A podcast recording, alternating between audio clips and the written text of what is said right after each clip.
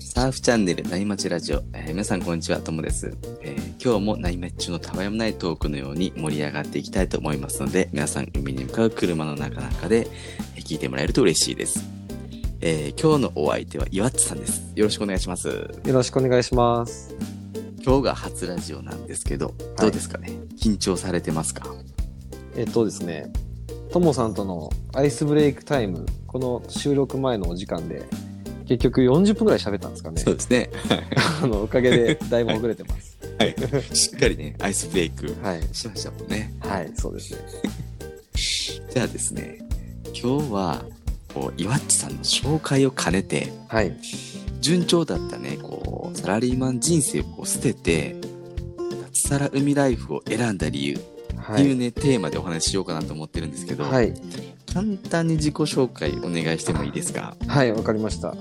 あの、まあその前にちょっとあの、じゅんなんていうんですかね、順調だったサラリーマン人生っていうわけじゃなかったですね。おおそうなんですねまあ、その外から見たらどうだったかっていうのはちょっとわからないんですけど、やっぱりその、ね、悩んでました常にそのやっぱりうん昇進だったりとか、うんお給料だったりとか、うん今後どうするみたいなことはやっぱりずっと考えてたし、あそうでやっぱサーフィン好きなんでどっかでこう、その自由にサーフィンをしながら家族と海辺で生活したみたいってのはやっぱずっと考えたのもあったんでうんまあ、そんなところからスタートしてたっていうところでなるほど、はいまあ、すみません。じゃあちょっと自己紹介ですね。あはいすみません。ちょっといきなり。えー、36歳です。で、えー妻の、えーえー妻と、まあ、2人の子供ですね。長男が2歳と、はい今1ヶ月ですかね、ちょうど、えー長女。はい。生まれまして、はい。え4人で今、えーと、千葉県の一宮町、ちょうどあのオリンピックあるところですね。はいはいそうですね。はい。に引っ越してきました。はい。で、もともとは、えっ、と、アマゾンという、まあ、通販サイトをやってる会社ですね。はい。9年ほどいて、で、はい。直近では、国内外のメーカーさんの、まあ、はい売上促進をする、まあ、コンサルチームみたいなのがあったんですけど、はいはいはいメーカーさんと一緒にアマゾンで売り上げを上げましょうみたいなチームうん。にいました。で、はい。4月に独立して、うん。はい。で、こっちに引っ越してきたのは去年の6月なんで、もう1年以上ですね、ああはいはいはい。になります。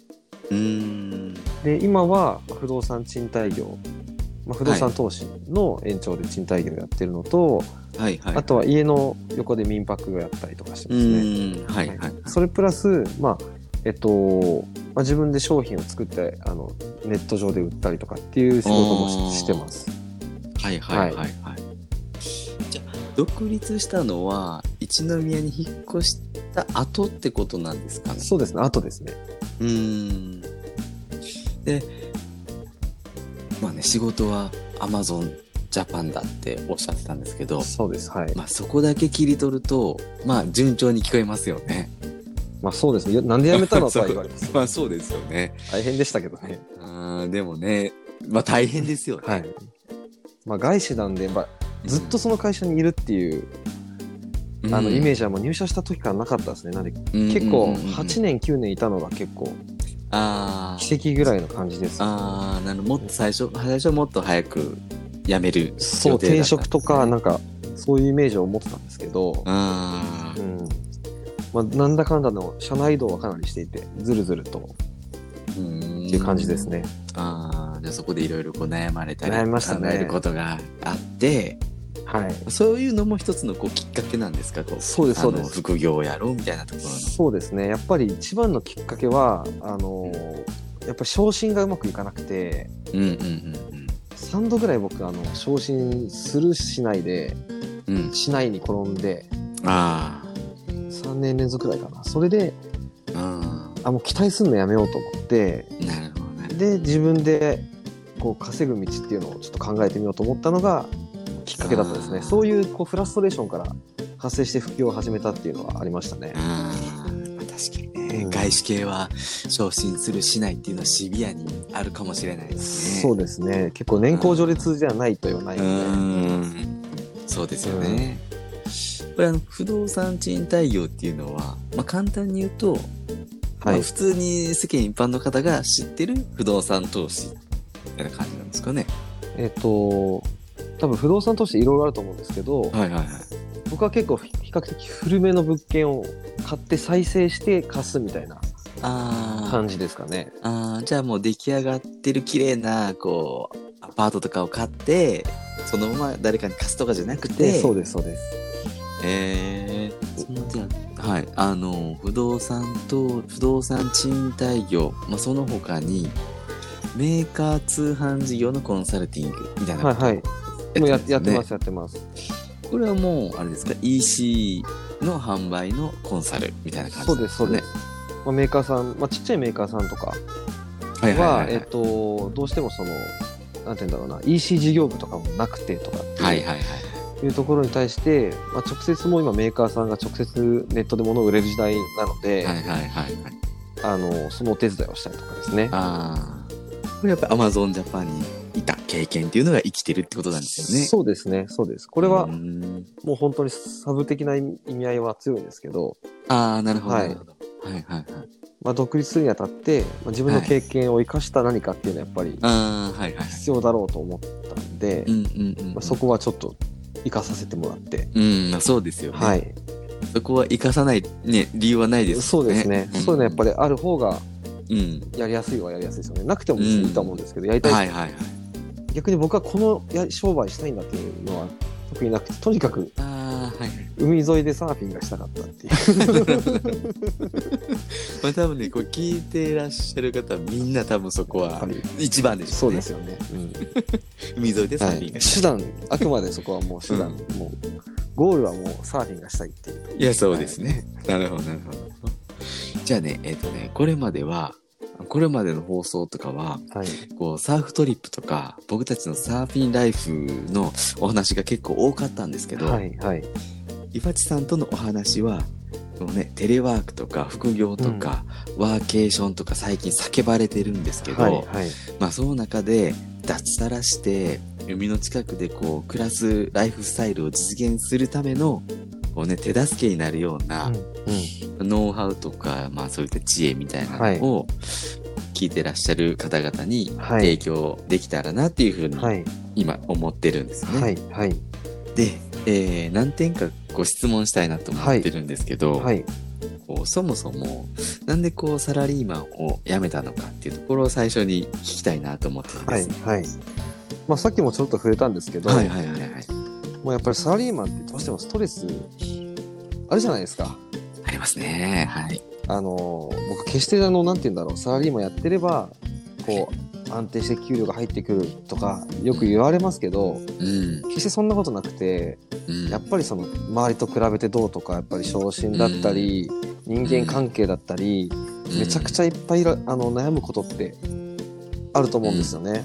うん。でやっぱり僕も同じようにそう悩んで、まあ、人間関係もまあそんなに悪くはなかったとしてもやっぱりあのやっぱあったしうんうんうんやっぱりノーストレスでハッピーで安定収入っていう風なサラリーマンやってる人の方が多分少ないんじゃないかなと思うんですよ。うん。うん。そうですね。はいなんかこう、終身雇用だと、もしかしたらそこの人間関係のストレスって少なくなるかもしれないんですけど、競争にね、立やっぱりたされると、やっぱり多少あると思うんですよね。うんうんうんまあ、仮に競争ない例えば公務員の人だって、まあ、ないかどうかわかあれあれかもしれないですけどやっぱり何かしらのストレスだったり悩みがあるはずなんですよね。うんうん。で、まあ、僕は独立したかったっていうのは自分一人でやるっていうのはそういうストレスからまず解放されるはいはい。かなっていうのが一つあって、うんまずそれにうんやっぱり行きたかったでそれをすることで、うんはい。まあ、自分で時間をこうコントロールすることで、まあ、サーフィンもできるし、はい。あとはまあ家族も海沿いで生活するっていうのは、うんあのうん。話し合って結構そこはハッピーだったんでうん。家族にとっても。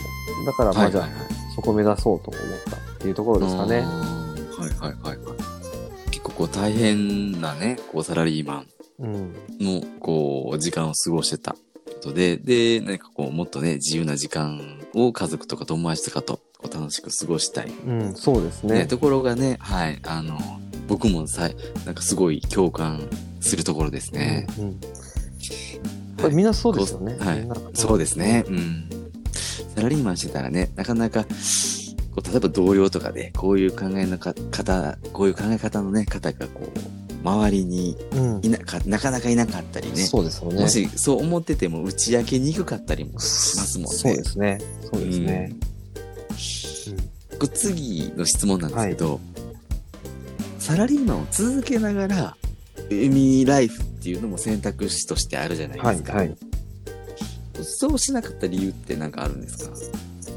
うーん。まあやっぱりサラリーマンを辞めたかったところが強かったんでしょうね。うんで、はいはいそれがあるは程度先に見えてきたから、いはい。えっ、と、そうしたっていうところで、うん多分多分ですけ、ど、えっ、と、はいサラリーマンしながら海ライフははいできたと思います。ああ、はいはいは。ないんで、まあ、仮にそういう選択肢をし取ろうと思ったら取ることできたと思いますね。はいはいはい。うんただまあ僕の個人的なその思いというか、やめたいなと思ったんで、やめましたっていうところが。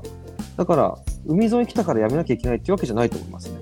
ああ。独立する前は一宮で少しの間生活されてたそうんです、ですよね。そうです。その時はサラリーマンしながらそうですね海ってことですよそうです、そうねで。す。ああ、だからその生活のまま行くこともできたんいですけど。けましたね。で特に今コロナあになって、ーはいはい。あ、まあ確かにね。のリモートワークの率がやっぱり皆さん増えてると思うんですよ。うんうんうんまあ、業界によっっては8割以上リモートになりましたっていうの結構聞きますし、て、はいはい、だからやっぱ増えてますけどね、そういう人も。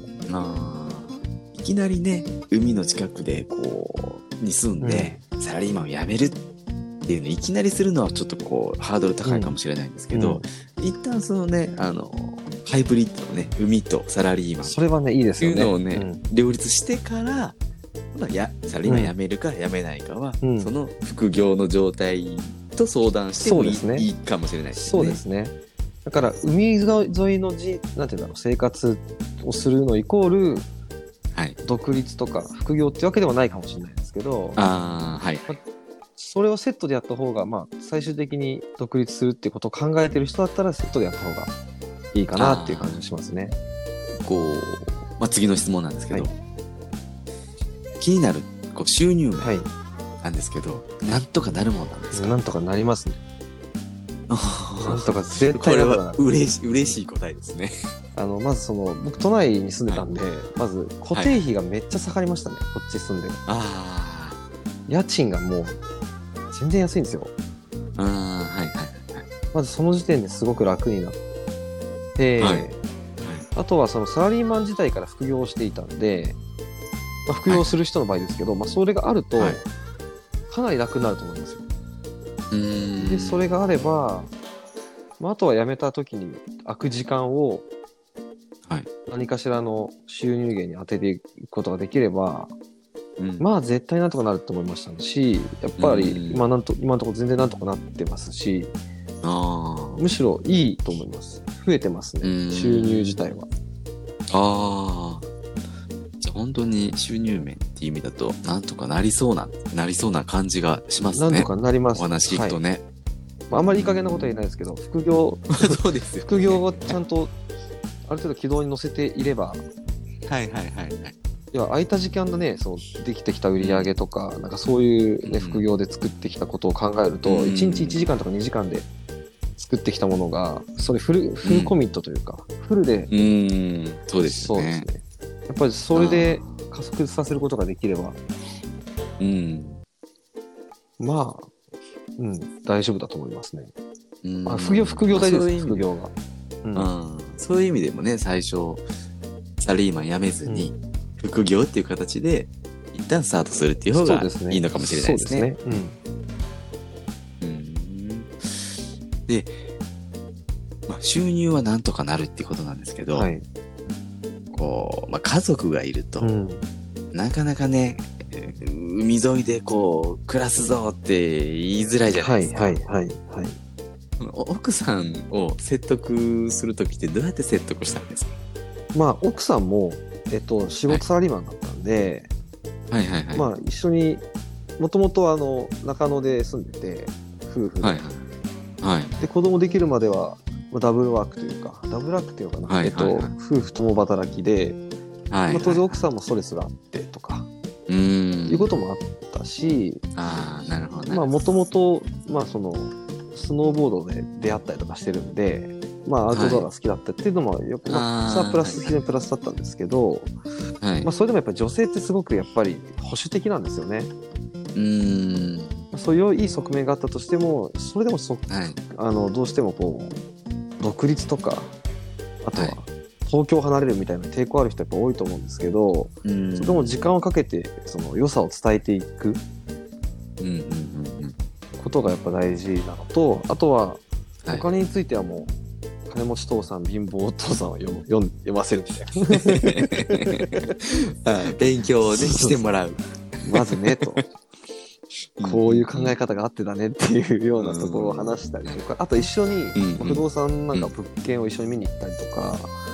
ああとはリフォームするのに一緒に壁紙を選んでもらってある程度こう主体性を持ってこうそこをちょっと任せてみたりだったり一緒にこうやってる実感をこなるほどなるほど。楽しんでもらそうようなね。